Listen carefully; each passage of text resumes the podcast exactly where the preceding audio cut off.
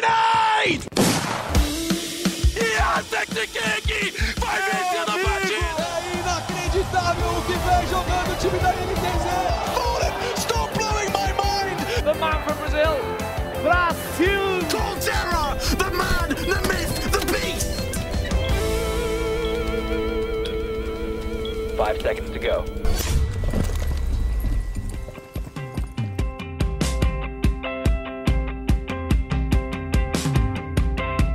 Salve, salve rapaziada, tá começando a 41 primeira edição do Early Game, é, com uma voz diferente na apresentação, né? Os nossos fiéis ouvintes vão perceber que Alessandro Jodar não está entre nós hoje, né? Tá trabalhando em uma pauta aí pro esporte da Globo, e por isso eu, Rock Marx, normalmente um comentarista, hoje vou ser o apresentador do Early Game.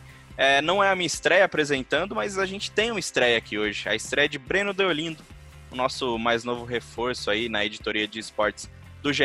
Globo vai estar com a gente para contar as histórias do mundo do esporte eletrônico, tanto no nosso site quanto nos canais, né, na Globo e no Sport TV.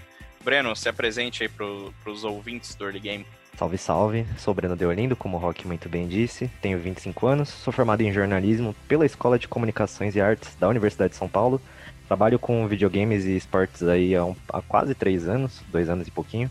E agora sou mais novo integrante aí dessa, dessa equipe do, do, da Globo, do Globo Esporte. Do, entro como repórter e produtor. E é um desafio grande, mas espero, espero conseguir dar meu melhor e, e corresponder aí. É basicamente o novo Xande Teixeira. Quase lá, só falta um pouquinho de fonte. Que moral, hein? E briga nas redes sociais. Ah, isso daí é só, é só arranjar, não tem problema não. Fonte é um pouquinho mais difícil. E quem tá com a gente também não é um estreante, é um veterano da, do Early Game. PH Nascimento, tudo tranquilo? Tudo tranquilo. Bom dia, boa tarde, boa noite para quem nos ouve. Sempre um prazer participar do Early Game e vamos lá falar mais de joguinhos online. E os joguinhos online que a gente vai abordar hoje são os joguinhos que prometem 2021, né? A gente teve em 2021 um ano totalmente diferente do esperado, né? Não só nos esportes, mas em toda a nossa vida como em sociedade, né? E os esportes acabaram sofrendo bastante com isso, basicamente por conta da ausência de eventos presenciais, né? Sei que, que muita gente é, enxergou e, e muito bem os esportes como esporte que sobreviveu à pandemia, né? A gente não teve que pausar campeonatos por um longo período de tempo e nada como os esportes tradicionais tiveram, mas a gente teve sim os nossos os nossos problemas com a pandemia, especialmente falando né, dos eventos presenciais. E acho que foi a grande questão em que todo mundo sentiu falta daquelas arenas lotadas que, que a gente adorava exaltar e mostrar para a galera que ainda não está acostumada com tudo isso. Não tivemos isso em 2020, começamos 2021 sem ter, mas a expectativa é que essas coisas mudem rapidamente, né, Breno? O que, que você acha desse, desse comecinho de 2021? Será que a gente vai seguir nessa, nessa rotina de eventos online? Já dá para sonhar aí, pelo menos em alguns países que começaram a vacinação, que tem uma situação mais controlada, é, principalmente na Europa, né? E, uhum. na, na Ásia também. Dá para sonhar já com, com os presenciais é, com ou sem público? Ou ainda é muito cedo para essa voltar a ser a nossa normalidade? Cara, tem um pouco da impressão de que ainda é cedo. Eu apostaria, acho, num, no primeiro semestre ainda bastante online, deixando só a parte mais final dos eventos, as partes mais importantes com presencial e ainda assim com bastante foco nisso de manter uma bolha super bem feita, de ter um controle de todo mundo que está tá participando do, do evento, fazer teste nos jogadores tudo mais. A vacinação ela já começou, mas pelo, a, por enquanto ela ainda é bastante limitada a profissionais da saúde, a galera que está de fato diretamente lidando com o coronavírus, né? Acho que até chegar na, na galera dos esportes, isso de ser um negócio tão amplo assim, que, que possa dar uma segurança para ter várias pessoas aglomeradas no mesmo lugar, acho que ainda demora alguns meses, mas segundo semestre aí, quem sabe, não sei. Talvez esteja sendo pessimista. Falando um pouco mais da questão econômica, né? Tendo essa visão um pouquinho mais do dinheiro, acho que, que também é importante para as empresas manter um pouco esses campeonatos online, já que teve um, tiveram um 2020 muito difícil, né?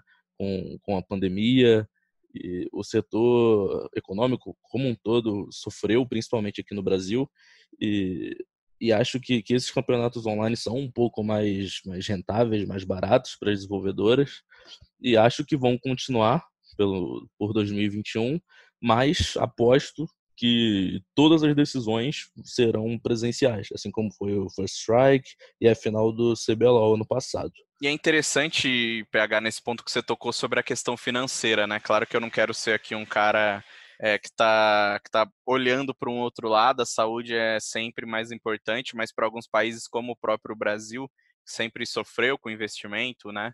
Para eventos presenciais, pode até que meio que ser uma saída, né? Toda a economia, claro, está danificada e, e, consequentemente, os esportes vão sofrer com isso. Será que vai ter, vai ter gente que vai segurar um pouquinho a mais esses eventos presenciais, vai seguir fazendo coisas online, não pensando só no lado da saúde, mas também no lado financeiro? que são eventos que, claro, também têm um custo, mas são muito mais baratos do que eventos presenciais, ou eventos presenciais que, que têm presença do público, né? Que são coisas diferentes. Um evento de estúdio, um evento com público. Um evento com público é extremamente caro. É, você acha que também vai ter esse lado financeiro, não só o lado de, de o lado de saúde, né?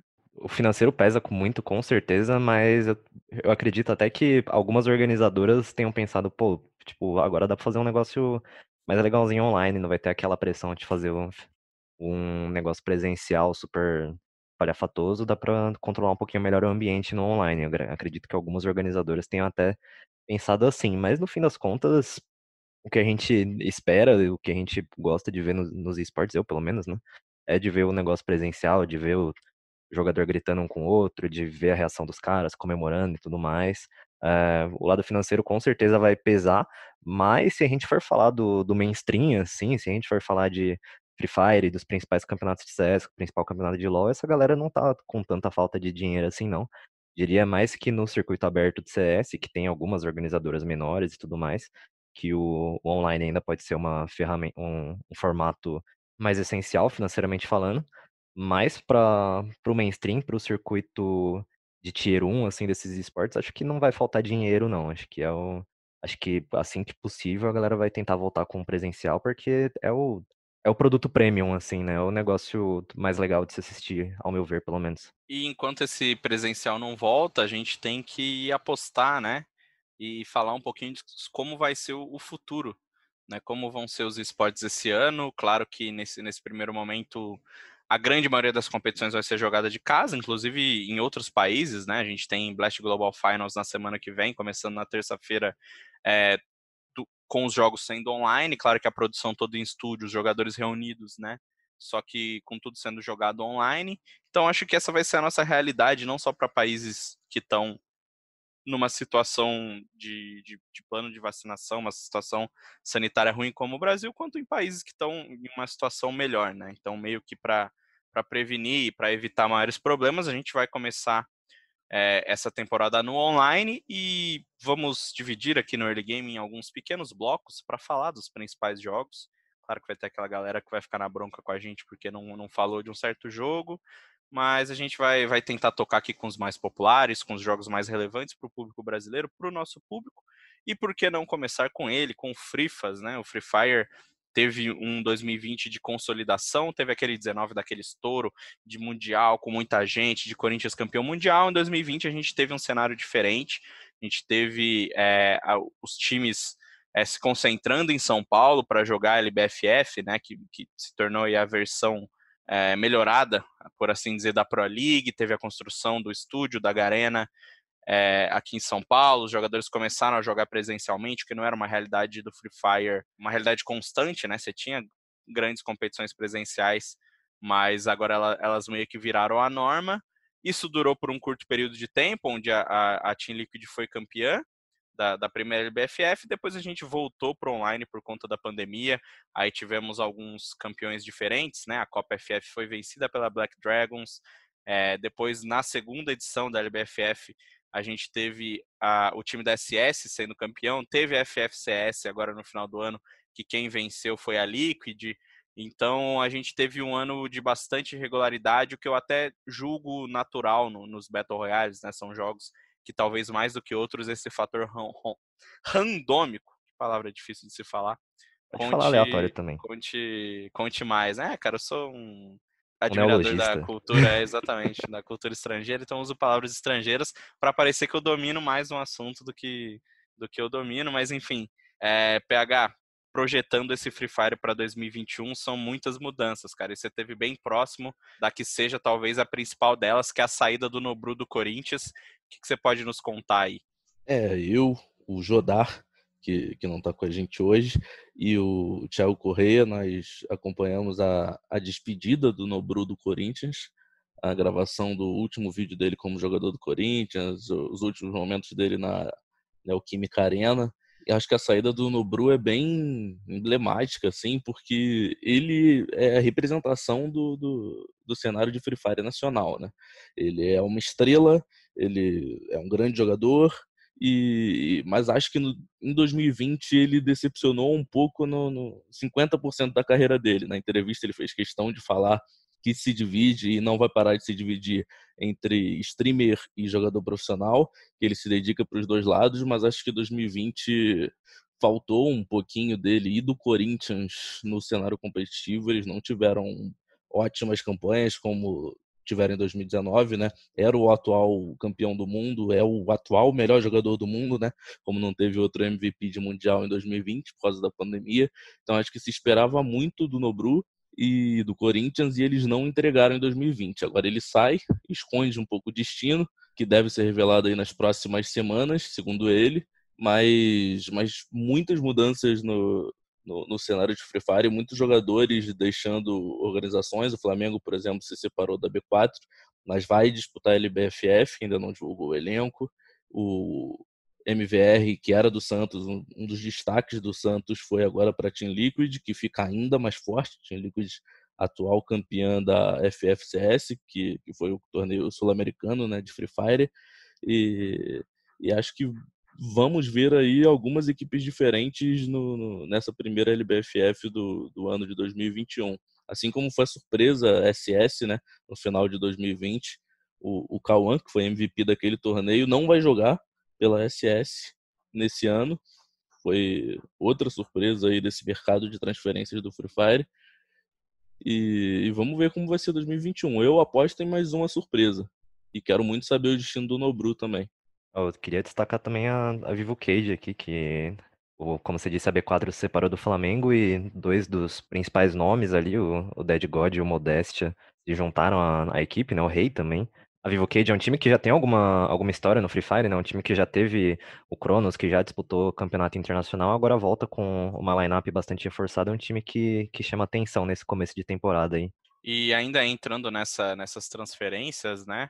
O, a gente teve essa saída do Nobru que com certeza chama muita atenção. É um jogador que, que até mediaticamente falando, né, é, é, um, é um fenômeno, não só jogando muito bem, mas eu queria destacar outras duas outras duas mudanças que, que para mim também foram bem bem importantes. Uma é a, essa ausência do Cauã na lista final da, da SS, né? O Cauã foi o MVP do, da última LBFF, é um dos grandes jogadores, e de acordo com o Koga, né, o repórter que, que agora ele não está em nenhum veículo, mas ele teve passagens pelo Mais Esportes, teve passagens passagem recente pela Loading, e é um cara que está muito próximo do mercado de Free Fire. Ele falou que o, o Kawan é, vai reforçar a Loud na próxima etapa. Essa é uma informação que ainda não foi confirmada oficialmente, mas o Koga é um repórter que está muito próximo e tem um retrospecto muito bom noticiando, então dá para dá a gente falar é, sobre essa transferência, que você está juntando um jogador promissor, né, um jogador jovem,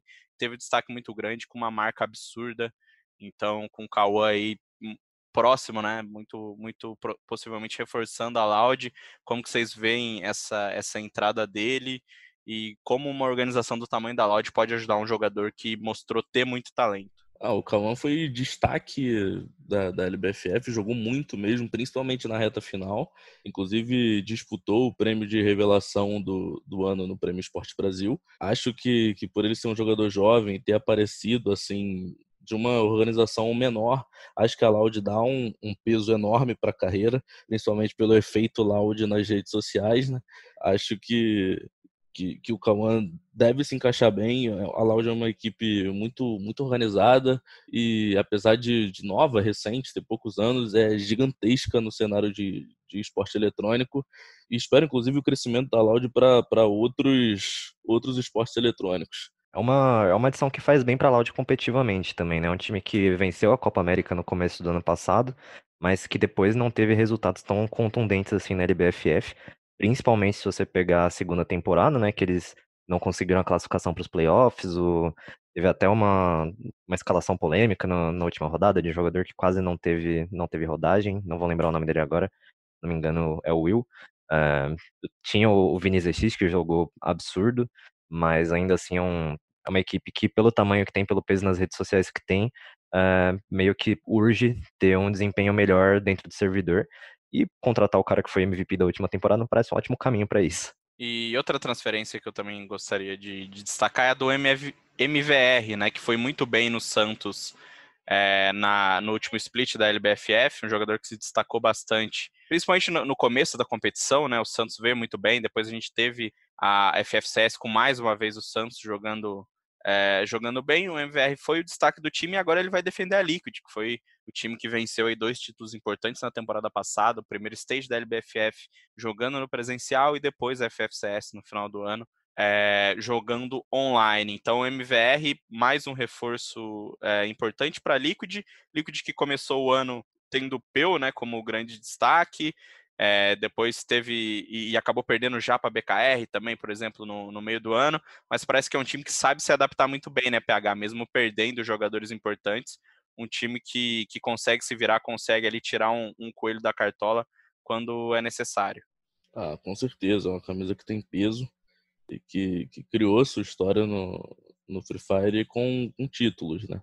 E outro, outro, outros destaques que dá para a gente passar rapidamente, só para não, não se estender muito, mas também não falar que a gente esqueceu, é, a Black Dragons, eu, eu, vi que eles vão conseguir manter o elenco, né? Teve uma especulação muito grande do Trem Bebê saindo, mas ele vai ficar, ele que foi o destaque da, da Copa da, da Copa Free Fire, né? Copa FF, exatamente, foi a, a competição que a, que a Black Dragons ganhou. Tem o VGzinho também no Corinthians, né? Um jogador aí com, com bastante rodagem. Então a gente teve algumas transferências interessantes nesse mundo do Free Fire e estou muito curioso para ver como vai ser esse ano de 2021 para o time, porque como a gente falou, 2019 foi um ano de estouro, 2020 foi um ano de, de se manter no topo e 2021 promete muito para o Free Fire. Eu também estou vendo é, com muito bons olhos, né, saindo um pouquinho rapidamente, é, o emulador, a Copa Nobru foi um sucesso absurdo, né? A Copa é, com, com os influenciadores participando, com os times de, de emulador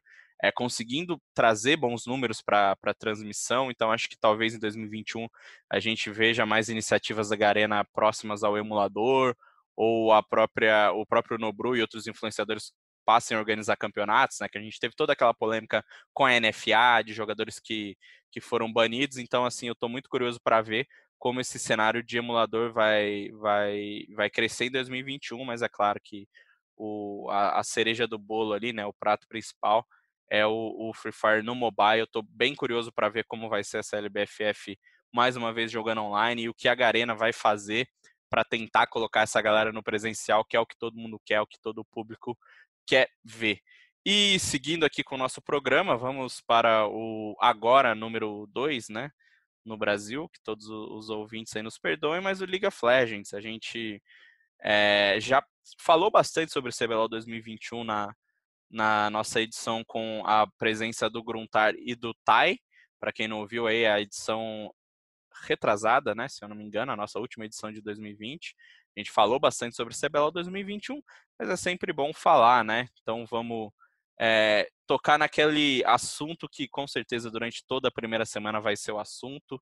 É as franquias, o que muda para os jogadores, o que muda para os torcedores. CBLOL em 2021 vai ser composto por franquias, não temos mais rebaixamento. Temos agora 10 times, né?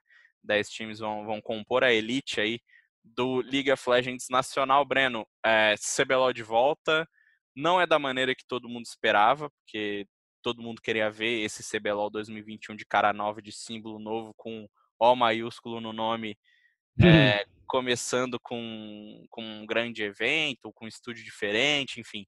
Mas não vai ser, a gente vai começar online. Mesmo sendo um marco muito importante essa mudança, ele ainda vai estar na internet. que a gente pode esperar do CBLOL 2021, desse primeiro split? O, o, grande evento que você disse aí é PEN versus Loud, né? A partida que vai abrir o CBLOL, a, a Riot, muito esperta, quase sempre colocava PEN contra Flamengo como uma partida de destaque nas suas rodadas de abertura, que isso já rendeu recorde de tweet nacional para eles, e provavelmente o PEN versus Loud agora vai cumprir o mesmo papel e vai deve alcançar números absurdos aí. É, um, é o primeiro duelo que todo mundo está esperando demais para ver, né? A PEN com, com poucas mudanças na lineup, vem com o Lucy na bot lane ali no lugar do ESA, enquanto a Loud vem com um, um time bastante honesto, se você parar para pensar que é a primeira line da, da organização, né? A gente tem vários nomes já bastante conhecidos do cenário, tem o Don Arts, que é um alemão que a gente ainda não sabe tanto, mas o CBLOL para mim é, é pura hype, assim, apesar de, de não ser presencial, eu tô bem curioso para ver como que as franquias vão funcionar e principalmente falando do, do LoL brasileiro como um todo, como que a Riot e as organizações vão vão se arrumar para cercar esse cenário de novas fontes de talento, né? Eu quero ver como que o Academy vai, vai rolar, eu quero ver se vão acontecer outros, outros campeonatos paralelos, é, se vai de fato acontecer um, um, ecossistema, né? Não só o CBLOL com o Academy ali, mas alguma coisa que de fato promova novos talentos, que dê mais oportunidade para jogadores que estejam saindo de solo kill, que não tiveram tanta chance no profissional.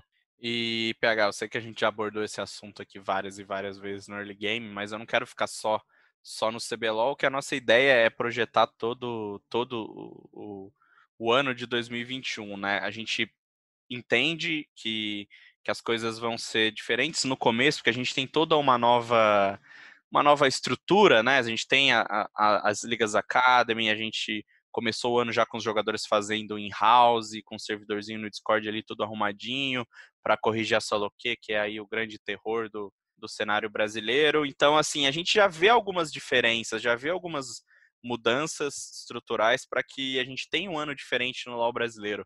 Mas dá para crer nisso? Dá para crer que esse ano vai ser diferente, porque agora a gente tem uma liga mais estruturada, possivelmente a gente tem treinos melhores, porque pelo menos todas as organizações têm aí 10 jogadores, então você pode treinar situações mais específicas, você pode é, revezar jogadores, você, teoricamente você tem uma liga para descobrir talentos, é, essas mudanças estruturais, dá para a gente sonhar que vai ter um, uma, uma mudança já a curto prazo? Ter um ano de 2021 bem diferente para o LoL brasileiro?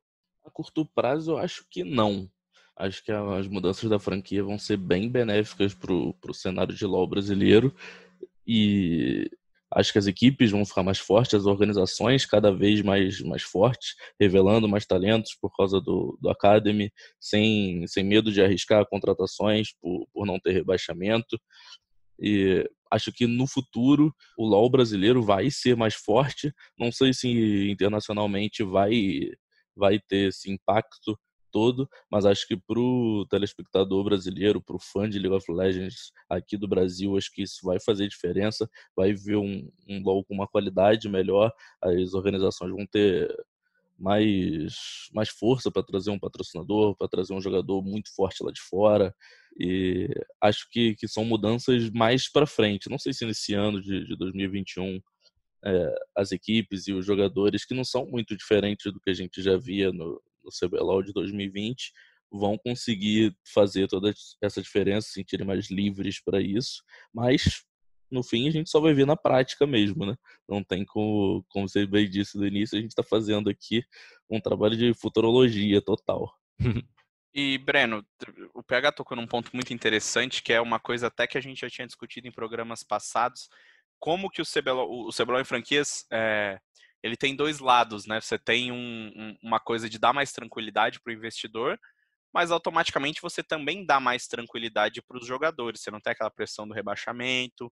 Então, é, talvez a gente veja os jogadores um pouquinho mais acomodados, ou a gente pode ver um dono de equipe que aposta no jogador com uma fanbase maior e, e lucra de outras formas, né, não esportivamente, porque não vai ter rebaixamento. Então, ano que vem, no próximo split, eu vou estar aqui de novo e eu posso aqui ficar com esse cara que talvez não esteja no seu auge, mas que eu pago um salário legal, ele me dá um retorno de mídia, de stream muito grande, é, e, e, analisando assim o, os elencos do CBLOL, é, concordo com o PH no ponto de que faltou, de que faltou assim novidades. Se a gente for olhar é, os principais candidatos ao título, o Flamengo vem com cinco jogadores que a gente já conhece. O time da INTZ que sempre é um, um, um, time que dá trabalho, né? Não à toa é o principal bicho-papão aí do LoL brasileiro também vem com cinco jogadores que a gente já conhece, né?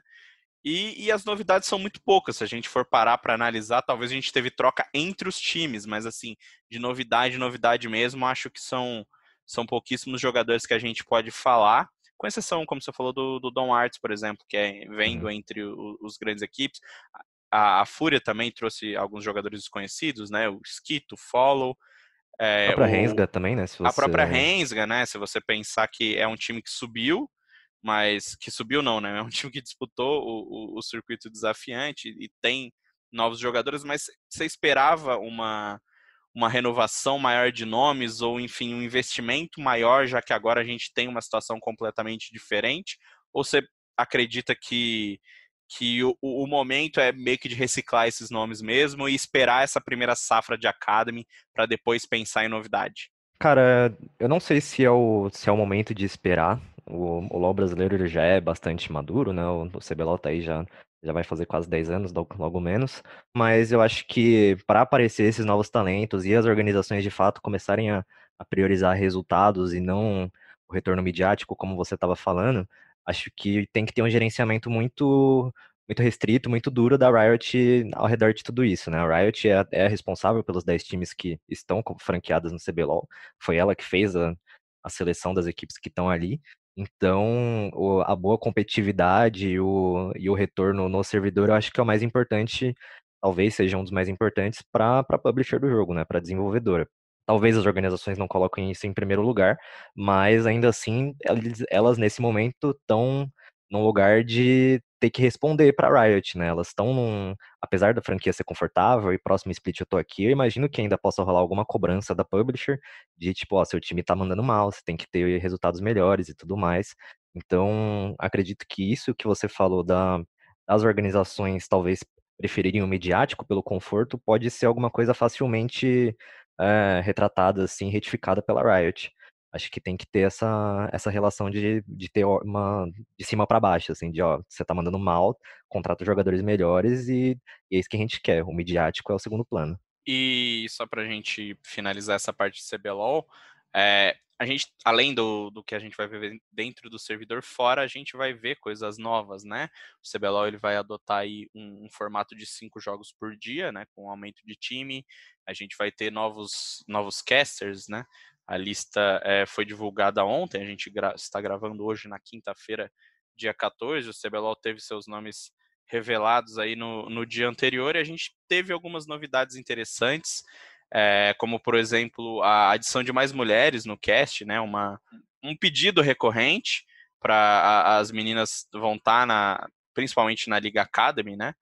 E, e, como que vocês como que vocês avaliam tudo que vai que sai fora do servidor para o CBLOL em 2021? A gente já tem uma mudança é, na marca, a gente tem mudança na criação de, de conteúdo, né? O nosso queridíssimo Rodrigo Faber, ex-Early Game, está eh, é, no comando de tudo isso lá na Riot agora. Como que vocês estão vendo essa nova cara do CBLOL se posicionando mais como uma liga, como uma competição forte e não só como aquela aquela reunião de, de times disputando uma coisa. Eu tenho, eu tô com a impressão agora que o CBLOL tá, tá ganhando uma cara, né, uma, uma coisa assim, esse, é, esse é o nosso campeonato, esse é, esse é o CBLOL que eu acho que é uma coisa que a LEC faz muito bem e talvez seja o grande exemplo, né? Você começa a acompanhar o produto em si, não um time ou outro. Ah, acho Primeiramente, parabéns ao designer aí da, da Riot, porque ficou linda a nova identidade visual do CBLOL. E o Faber claramente é um monstro ajudando a Riot agora nesse novo projeto de dar uma cara ao CBLOL, uma cara de CBLOL, com, apresentando os times e com, um novo jeito de, de, de, mostrar o campeonato. Acho que é uma inspiração, como você disse, na LEC, e talvez até no esporte tradicional, que por exemplo, a NFL, a NBA, que são esportes e ligas muito fortes, não, não só pelos times e pelos jogadores que estão lá, mas pela própria liga. Assim como a Premier League, são ligas que se vendem pela liga. Eles se, se um, têm um marketing muito bom, um design muito bom, e claramente isso ajuda a, a deixar os times mais fortes, ter jogadores melhores, e acho que, que o CBLOL tem, tem visado fazer isso, inclusive a CBF tem visado fazer isso com o Campeonato Brasileiro também. tentando deixar a marca um pouco mais forte. E, e acho que foi um, um, golaço da Riot, é, encaixando aí com o início das franquias. E, e acho que o produto CBLOL só vai crescer daqui para frente. E já vinha crescendo, só que acho que daqui para frente vai muito mais. O carinho da Riot com, com o público brasileiro e com o CBLOL é, é algo assim de se aplaudir mesmo. E a questão da representatividade também é um negócio que já acontecia em outras ligas da Riot, a própria LEC, como você falou, já, já era meio que um exemplo nesse aspecto, e agora o CBLOL, depois de muita, mas muita cobrança da comunidade, finalmente está adotando algumas pessoas que fogem da, do padrão, né, que não são o homem branco hétero cis, como a galera gosta de dizer, então, diria que a Riot tá, tá com bastante acerto nesse começo de 2021 aí, nesse sentido. E é claro, para fazer justiça, né, as, as, novas participantes do CBLOL, a gente tem a Maria Fogueta, que vai ser narradora, tem a Laise, ou Laise, me perdoe, Lágolas, que vai ser comentarista, e a Ravena, que já é um nome conhecido da comunidade, vai ser também comentarista, então essas são a, as mulheres que vão integrar o CBLOL em, em 2021, as três é, vão trabalhar no Academy, né? No, vão, vão fazer as transmissões do Academy. A gente já tem a Rafaela, a repórter, fazendo a, a transmissão do CBLOL. E agora chegou a hora de falar dele, né? O maior esporte de todos os tempos, a maior franquia da história do mundo dos jogos, o Counter-Strike. O, o, um Counter-Strike que começa em 2021 extremamente movimentado para o público brasileiro, né? A gente vai ter aí equipes novas se formando, equipes antigas se reformulando, equipes que se manteram, mas vão trocar de organização. Então, acho que para o CS dá para a gente se limitar a falar só dos times brasileiros, que já vai ser assunto para caramba. E eu queria começar falando sobre a grande tag, né, a grande organização do Brasil, que é a MIBR. O MIBR é, não renovou com o seu antigo time, né? O time que terminou o ano de, de 2020, aquele time composto por Kogu como treinador, VSM, Léo Drank e Lucas, né? Esses tinham contratos temporários e não renovaram. O KNG e o TRK, que tem contrato até o meio do ano com o MBR, optaram para ir para o banco de reservas, porque o desejo deles é seguir jogando com os ex-companheiros e com o Henrique, que por sua vez pediu para ir para o banco de reservas da FURIA. Então a gente pode, pode começar aí com um projeto do Kogu, né? Como, como esse time está sendo conhecido, é um time aí com seis nomes é, de muita qualidade, mas que tem um, um, um, problema muito grande, que é um time caro, né? É um time que o Kogu já falou que que está procurando um salário base aí de 15 mil dólares, aí você tem que manter esse time na Europa, é, pelo menos por um período de tempo, para que você possa fazer uma quarentena para entrar nos Estados Unidos e que você possa disputar os principais campeonatos, que em primeiro momento é, vão ficar na Europa, né? Esse começo de ano os times vão, vão estar tá se concentrando na Europa, então é um projeto extremamente caro, além de pagar salários e de bancar os caras lá fora. O, o, a organização que topar esse projeto com o Kogu vai ter que comprar algum desses jogadores. O Léo Drank é, teve um, um um probleminha ali com a Sharks sobre, da, da questão da, da negociação, né? O MIBR disse que a Sharks não quis negociar, a Sharks disse que não recebeu proposta oficial. O que a gente tem nos bastidores é que, que a Sharks tem um, um valor, né? O valor da multa rescisória do Léo. Topa negociar, mas não vai abaixar muito. Então, assim, é, não tenho exatamente os números de cada um dos jogadores, mas pelo meu conhecimento, para quem quiser pegar esse time agora, quem quiser investir hoje e levar esse time vai ter que desembolsar aí pelo menos entre 500 e 700 mil dólares. Vai, vou, vou, vou, dar um número aqui que todo mundo gosta de um número, mas acho que para viabilizar aí a, a multa desses jogadores você vai gastar 500, entre 500 e 700 mil dólares. São jogadores muito caros. É, e é claro, tem os, os demais gastos que eu já falei. É, Breno, PH, que vocês acharam dessa da formação desse projeto? Acha que os jogadores não fizeram certo em, em não, não, topar ficar com o MBR, né? O que, que, vocês, que, que vocês sentiram aí? E que expectativa que vocês têm? Vocês acham que eles conseguem achar uma organização? Vocês acham que vai ser difícil? Como que, como que tá a, a situação desse projeto do Kogu? O MBR tem uma, um problema claro no, nos bastidores. É, não sei indicar com quem é, mas assim, foi, foi um problema com Taco, com Fer, com Fallen, com KNG, com TRK, com Kogu. Então acho que, que o problema tem um, um denominador comum aí, que infelizmente não sei quem é, mas tem um problema de, de interno ali no, no MBR. Espero que, que os jogadores que forem para lá consigam se acertar com a diretoria e que, que essa tag brasileira, apesar de, de ter um, uma diretoria internacional, é uma tag brasileira muito forte e volte a, a tá no, estar no topo do, do CS mundial. Acho que esse novo projeto do Kogu é uma ideia legal, são jogadores, e o Kogu, claro, muito carismático, muito amado pelo público do, do CS brasileiro.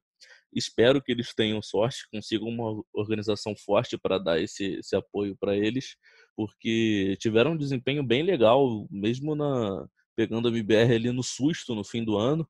Jogaram bem a Flashpoint, que, que eu me lembro, e o outro torneio que, que, se eu não me engano, foi uma Blast eles jogaram bem, chegaram, pegar, conseguiram pegar um top 4. Acho que, que, que são jogadores que, que, junto com o Kogu ali, que saiu do Valorant e retornou para o CS, vão conseguir dar, dar uma, uma força, uma terceira força legal para o CS internacional lá fora, brasileiro no caso, né, junto com a Fúria, com o MBR. Acho que, que merecia uma organização forte para ajudar esse projeto do Kogu. Uhum. A, a MBR em si, acho que agora a grande esperança é o, é o Fly, né? Ele, ele sempre foi um pouquinho mais vocal sobre questões da Gamers Club, campeonatos ligados à, à GC, e agora ele assume mais como esse cara que vai, vai colocar o rosto para tomar tapa da torcida na MBR. E é um cara que já é bastante conhecido da comunidade, que tem sua credibilidade super, super consolidada. E espero que ele faça bastante parte dessa reconstrução da MBR no, no ideário do torcedor, né? O, MBR, quando os três grandes medalhões saíram, que foram Fallen, Fear e Otaku, teve esse momento do torcedor falar que torce para jogador e não para line, mas logo depois, quando o VSM, o Lucas e o Léo entraram, já teve uma outra cara, né? Já a torcida já apoiou muito o projeto e tudo mais, o KNG meio que virou esse líder, e agora novamente eles estão num, num momento de reconstrução e cabe muito ao Fly e ao, aos novos jogadores que ainda não sabe quem, ainda não se sabe quem são, aos cinco novos jogadores que entrarem na, na, organização a assumir esse posto de, ok, temos que reconstruir a imagem aqui, temos que começar do zero. Isso daqui não é mais o time do Fallen, isso daqui é outra coisa, mas ainda assim a gente quer representar o Brasil no nível mais alto. Sobre o, o projeto do Kogu, cara, eu queria muito ver esse negócio saindo do papel, queria ver muito acontecendo, mas tem que ter muito dinheiro. Tem que ter uma organização extremamente disposta a comprar um projeto que durou meses e que vai e um projeto caríssimo, assim, não é como se eles fossem o time antigo, não é como se eles fossem a, a line campeã do mundo, tipo, KNG, Lucas, Henrique, ok, tiveram experiência uh, numa final de Major, mas isso já faz, já vai fazer quatro anos, né? Não é um, a situação não é tão favorável para eles se você parar para pensar no, no lado financeiro. Eu espero, do fundo do coração, que arranje uma organização muito forte, que consiga dar a estrutura necessária, mas é uma situação que não é não é das mais bonitas, assim, para você parar e pensar, que não é tão óbvio, assim, qual que vai ser o, a organização que vai quebrar o porquinho, vai abrir o cofre aí para tirar essa galera dos seus buyouts. E falando de MBR, a gente não, não tem ainda oficialmente quem serão os jogadores, né? Mas é claro que as negociações já estão seladas. A gente está gravando o programa agora à tarde e amanhã, daqui algumas horas, o, os jogadores vão ser oficialmente apresentados. É, não é mais segredo para quase ninguém, os jogadores vão ser os ex-jogadores da Boom, né? Com Yel, Cello, Boltz e também o SHZ. Tem uma vaga aí em, em, em branco, né? Uma vaga é, que não está ocupada, que possivelmente, que tô, tô falando aqui pelas informações que a gente tem, mas não não tem ninguém, não, não consigo cravar aqui para vocês, mas possivelmente vai ser ocupada pelo Danoco, jogador é, que já está alguns, alguns anos aí no cenário, competiu bastante tempo pela INTZ, teve uma curta passagem recentemente pela Sharks, ele foi testado pelo, pelo, pela Boom, é, ele, ele agrada muito ao Apoco. Apoco é o treinador do time, já comentou algumas vezes sobre ele, então a gente pode falar tranquilamente que esse time da Boom vai jogar pelo MBR com o Danoco ou não, mas muito possivelmente com o Danoco. Então é, é um time que, que foi muito bem no Brasil ao longo de 2020, conquistou nove títulos, nove, não dez. Eles ficam falando que ganharam o Qualify é, do Minor, mas não ganharam, eles ficaram com a segunda vaga. Quem ganhou foi a Isurus, então são nove títulos. Claro que dez campanhas muito boas, mas nove títulos conquistados é, aqui no Brasil. O que, que vocês acham que, que esse time pode, pode trazer de diferente? Porque um 2020 todo jogando no Brasil. É, ajudou muito eles, mas agora é hora de dar esse passo a mais. A gente sabe que uma organização do tamanho do MBR não cabe só no cenário nacional, tem que crescer, tem que ir lá para fora jogar outros campeonatos. Dá para a gente esperar o, esse time apresentando um bom nível, PH? Dá para, claro que não vai ser fácil, igual foi aqui no Brasil ao longo de 2020, mas dá para ver essa, essa rapaziada com esse time muito bem entrosado da Boom brilhando agora com a camisa do MBR? É uma palavra define muito bem o que, o que a gente espera desse time da, da Boom, agora, esse time ex-Boom, né, no MIBR, é um entrosamento. Porque eles se conhecem muito bem, tem um treinador que conhece muito bem os jogadores que tem, que tem nas mãos. Então, acho que, que eles vão ter um bom desempenho ali. A camisa pesa um pouco, não, não tem como negar isso, é um, uma máxima, né? mas a camisa do MIBR pesa. É uma organização que, que tem muita força no, no CSGO, é antiga, e tem uma torcida que, que pressiona muito, que quer um desempenho bom. E acho que os jogadores que, pelo desempenho que tiveram em 2020, deixam a torcida do MBR esperançosa, principalmente para ver eles competindo lá fora. Vamos ver agora no início de 2021 e sinceramente, eu espero bastante. Bastante desse, desse novo MBR com o Danoco ou não. É uma questão que já se levantava, né? A line da Boom nunca foi pensada para jogar aqui no Brasil, mas por conta de todas as condições de pandemia e tudo mais, eles ficaram meio que presos aqui. Acho que se espera um bom desempenho no, no NA, ainda mais considerando que o, cenário NA deu uma enfraquecida considerável durante a pandemia. Eu espero um bom, um bom desempenho deles, que eles consigam disputar os campeonatos Tier 1 ali, que consigam vagas nos qualifies destinados à América do Norte.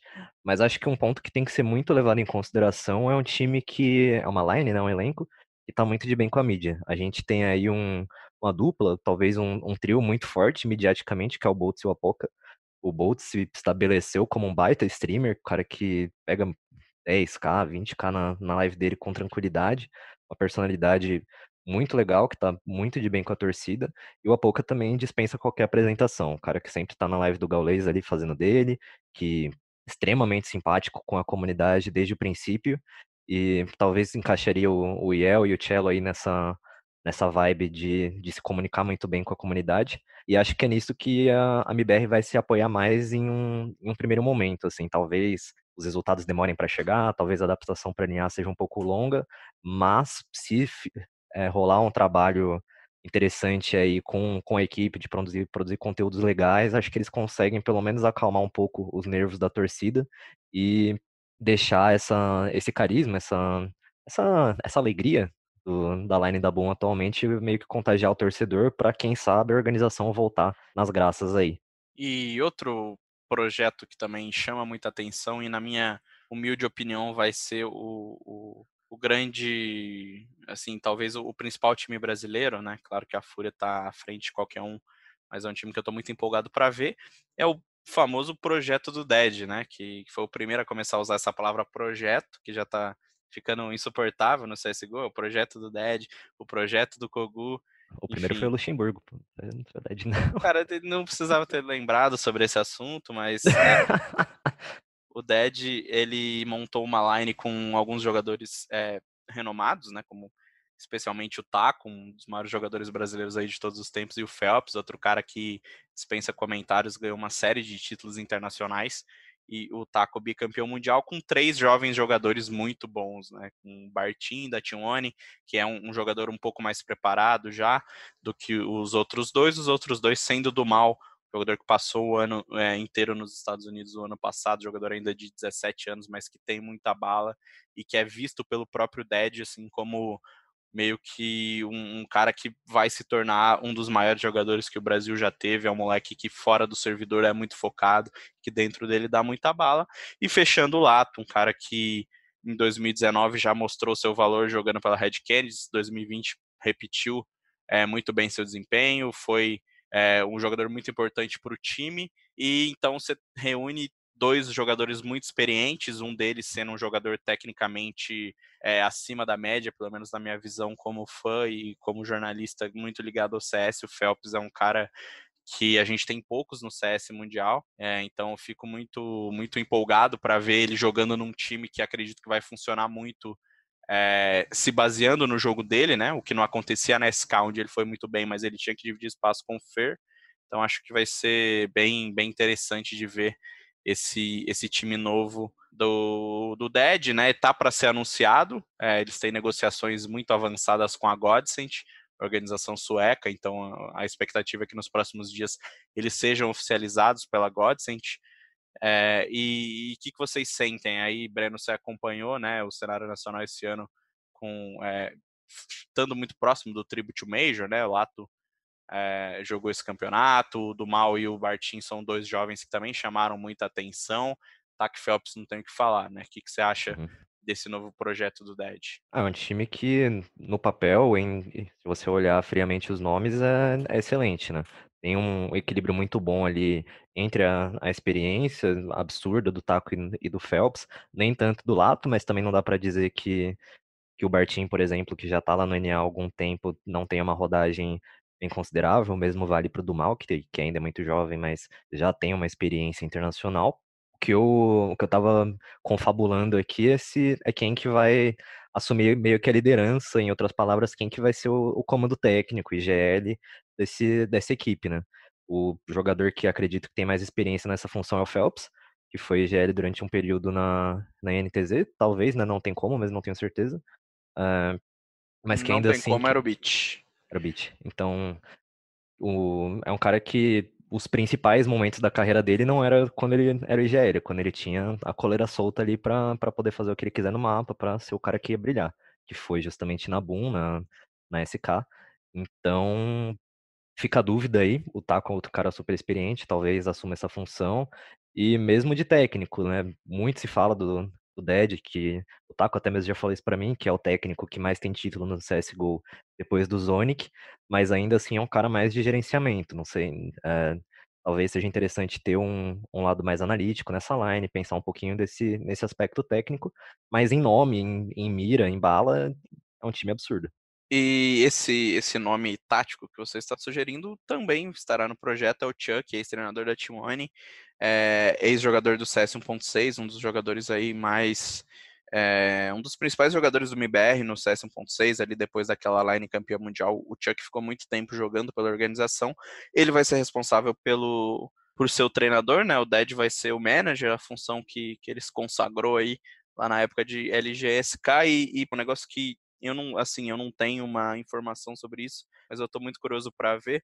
É o Taco jogando em uma equipe onde, acredito eu, ele vai ter mais espaço, né? Ele não vai ser aquele cara que, que é o Entre Fragger, que, pô, que, que consagrou né, o LG USK, aquele cara que faz aquela duplinha com o Code para abrir os bombs. Eu acho que nessa line a gente vai ter um taco diferente. Acho que é um jogador hoje mais experiente, que tem é, jogadores jovens muito bons para fazer essa função que ele fez no passado. Então, assim, você tem miras como a do Bartim, como a do Lato, você quer ver essas miras agindo, eu acho que o Taco vai conseguir é, exercer o jogo de uma maneira diferente e talvez até psicologicamente para ele seja mais interessante estar num time é, onde ele é o jogador mais experiente, onde ele está com o Dead, que é um cara que, que trabalhou muito com ele, então assim, acho que o Taco vai estar vai tá mais confortável, né? E um time, Breno, que não tá nada, não tá nada na expectativa, como esses outros, né? Que a gente não sabe como vai vir é a Fúria. A gente tem certeza que, que o projeto vai continuar brilhando lá em cima, mesmo com uma mudança muito importante, né? Com o Henrique é, saindo e o Júnior passando a ser o jogador titular. Eles vão ter também um sexto jogador, então as coisas é, vão ser diferentes para eles de uma, de uma questão de estrutura, principalmente por conta da, da comunicação em inglês, né? Você acha que o, o inglês vai pesar bastante ou os jogadores já estão acostumados, já estão nos Estados Unidos há muito tempo? Cara, o, essa parte do, de estar nos Estados Unidos há tanto tempo, assim, não sei se pega tão bem, né? Porque na época de SK e comecinho de MBR, um dos problemas que os jogadores apontaram um milhão de vezes foi a comunicação com o Steel e com o Tariq, né? Então eu fico bastante com o pé atrás com a, com a entrada do Júnior nesse sentido. Óbvio que é um jogador absurdo, que se você vê, se você viu ele em ação na Tryon, você sabe que é um cara que tem muita bala de Alp para dar, mas fico com o pé atrás na comunicação e também pelo, pelo Henrique questionavelmente, assim, ter sido o principal jogador da Fúria no ano passado, né? Não foi, não foi o cara que teve mais alto no ranking da HLTV, também não foi o, o premiado no, no prêmio esportes, mas ainda assim dá para discutir que ele foi o cara mais importante para a Fúria, era o cara que chamava a responsa em, em jogo importante deitava 30 boneco. Então, acho muito difícil o Júnior entrar em um time novo que já é consolidado e e assumir essa, esse bastão logo de cara. Então sobra mais aí para é um pouquinho de pressão a mais em Yuri, em Cacerato, até no Vini que começou a brilhar mais do segundo semestre para frente. É uma pressãozinha a mais neles, né? Um, é um vai ser um esquema diferente, não tem como. Não dá para contar que o Júnior faça as mesmas coisas que o Henrique logo de cara. Então, por mais que eu acho que seja promissor, que seja um moleque muito bom e que pelo visto já tá super entrosado com a galera, já tá todo mundo se xingando no Twitter, se xingando carinhosamente no caso, né? Mas fico com essa, com essa ressalva aí de comunicação e de do Júnior não ser um cara que vai conseguir fazer a mesma coisa que o Henrique fazia logo de cara. E outra questão que a gente vai ter além da, da, da, da, comunicação é a presença de um sexto jogador. Esse sexto jogador vai ser o Honda, que é um, um, jovem jogador brasileiro, né? Não é muito conhecido do grande público, mas que jogava na Detona Pound, a equipe de base da Detona. Ele foi recentemente contratado para para Fúria Academy, né? Em dezembro, se eu não me engano, ele assinou com a Fúria Academy e agora ele já vai para o time principal da Fúria, já está lá na Sérvia com eles, inclusive para jogar na, na, nas finais da Blast Premier, porque o Júnior teve alguns problemas com o passaporte. É, Fúria, primeiro grande time brasileiro a testar esse elenco com seis jogadores. O que, que dá para esperar aí? Será que a gente consegue se adaptar bem nessa cultura nova de ceder espaço para outro nos momentos? Ou a gente ainda é aquela galera é, mais vanguardista, a galera mais conservadora? Cara, eu não vejo a, sei lá, a impressão completamente pessoal que eu tenho aqui, mas eu não vejo nenhum do jogador da Fúria com tanto orgulho assim, de tipo, ah, não, não vou ser substituído, e acho que isso é o, é o essencial, né? O modelo de seis jogadores já, já deu bem certo na Vitality, que teve o, o Mizuta e o Univera alternando ali, a Astralis já colocou esse, esse esquema também, outros times, então, pelo visto, vai ser o, novo esquema do CSGO, situações específicas, colocar um, um, jogador diferente ali. O Univera, se não me engano, ele quase sempre entrava na Dust 2, na Vitality, por exemplo. Então, espero que, que dê certo com a, com a Fúria e não vejo motivos para não dar, assim. Não vejo nenhum orgulho tão grande nenhum desses cinco jogadores que, ah, não quero sair de tal mapa, não sei o que. Eu acho que vai ser bem tranquilo. Uh, e é um negócio que está se espalhando cada vez mais, né? É muito difícil você vê um, um projeto que não está pelo menos considerando ter um sexto player aí. E por mim a gente passaria o resto desse programa falando de, de CSGO, mas temos que migrar para outros jogos e especialmente para outro FPS que é o Valorant, que talvez seja é, a grande novidade para 2021, né? A gente já teve o Valorant em 2020, mas o, o, o, cenário vai explodir mesmo agora com a criação da Valorant Champions Tour, né? Que é a competição, o circuito competitivo é, da Riot Games é um circuito que não é totalmente fechado, mas que preenche muito bem o calendário com as competições Challenger, Master, o Last Chance Qualifier e depois o Champion, que vai ser o grande mundial em dezembro. É, o PH teve um probleminha de internet, então a gente vai seguir aqui para esse finalzinho do programa só comigo e com o Breno, mas fica aí a nossa solidariedade. Nada pior do que durante a pandemia ficar sem acesso à internet, ficar sem Pode energia elétrica. prayers pensamentos e orações aí para o PH. Mas, Breno, a gente vai ter o, o, o, primeiro o primeiro Challenger já no dia 30 aqui no Brasil, né, no finalzinho de janeiro, mas pensando não só nessa competição, mas em todas, como que você recebeu esse, esse formato meio que semi-aberto da Riot como que você acha que, que eles vão movimentar esse circuito de Valorant que aparentemente vai ter uma estrutura diferente do, do League of Legends, pelo menos nesse primeiro momento, né? Uhum. Eu achei no mínimo curioso que lá em época de lançamento do beta, do Valorant, a Riot falava muito em ter um, um circuito que ia delegar aí para organizadoras terceirizadas, que apareceu um negócio bastante solto, mais parecido com o que a gente vê no CS. Mas o Champions, apesar dele de fato delegar alguns desses torneios para parceiros organizarem, é um negócio que a Riot claramente quis abraçar, né? Ela quis ter o controle meio que total do, da parte mais protagonista do cenário. Então, por, por ter esse aval da Riot, assim, eu fico bastante confiante por ser a, a empresa que fez o League of Legends existir e crescer do jeito que ele é hoje, né? Acho que não teria outra desenvolvedora tão competente quanto eles para fazer um, um, cenário crescer. E eu fico bastante animado porque esse vai ser o primeiro ano completo de Valorant, né? O jogo saiu em junho ou julho do ano passado e desde então a gente teve apenas algumas pílulas, né, do que, que vai ser o competitivo e agora finalmente a gente vai ver o, o negócio de verdade, um negócio super estruturado, né? já que não temos PH, vou atacar de comentarista aqui também para falar que, cara, eu estou muito empolgado para ver é, a Riot lidando como empresa com um circuito diferente, sabe? Acho que esse modelo do, do LoL dispensa comentários é muito muito bem muito bem feito, né? Mas eu estou muito curioso para ver como eles vão lidar com essa coisa do, de vários campeonatos ao longo do ano, várias qualificatórias ao longo do ano, não só aqui no Brasil, mas no mundo inteiro. E é um modelo, por ser um cara do CS, que me agrada muito, que é ver é, possibilidades de novos jogadores surgindo, é, você ter uma certa, odeio essa palavra, mas vou ter que usar meritocracia para chegar nas grandes competições, né? Então, assim, você ter qualifies abertos acontecendo várias vezes ao longo do ano, você ter competições regionais e, e, depois, quando a pandemia permitir, competições internacionais acontecendo antes do grande do grande evento, né, que vai ser o Mundial em dezembro. Então, assim, eu estou muito empolgado para ver como a Riot vai lidar com tudo isso e acho que, que o Brasil larga na frente, porque tem um, um pool de talento gigante. É, a gente tem a Game Landers dominando o cenário nacional, mas com outros times chegando forte como a própria PEN, a PEN que passou por mudança agora, é, e, e, outros times, pô, a T1 terminou o ano bem, agora já vai trocar, os jogadores que eram da, da B4 se separaram, estão formando novos times, então a gente está nesse período é, de, de muitas mudanças e os times se encontrando, né, até a gente ter esse, esse cenário solidificado. Estou muito, muito empolgado para ver como vai ser o Valorant em 2021, principalmente com o Brasil sendo uma região major, sendo uma região que a Riot considera a chave aí para o sucesso do seu game. E vamos encerrando aqui, né, o nosso early game, já, já passamos aí do, do, do nosso tempo normal, então Breno, é, queria agradecer você pela, pela sua participação. Sei que vai ter muita gente que vai ficar na bronca aí, porque a gente não falou de Rainbow Six, que a gente não falou de outros jogos, mas fiquem calmos, teremos programas sobre tudo.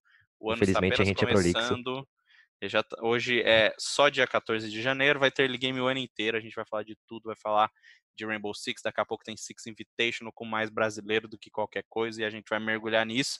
Então fiquem calmos, vamos falar de Dota também, o Dota não consigo garantir, mas tomara que a gente fale. é, e vambora. Muito obrigado a todo mundo que ficou ligado com a gente nesse early game. Até a semana que vem.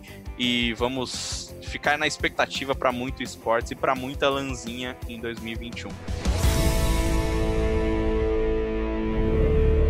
Time limit reached.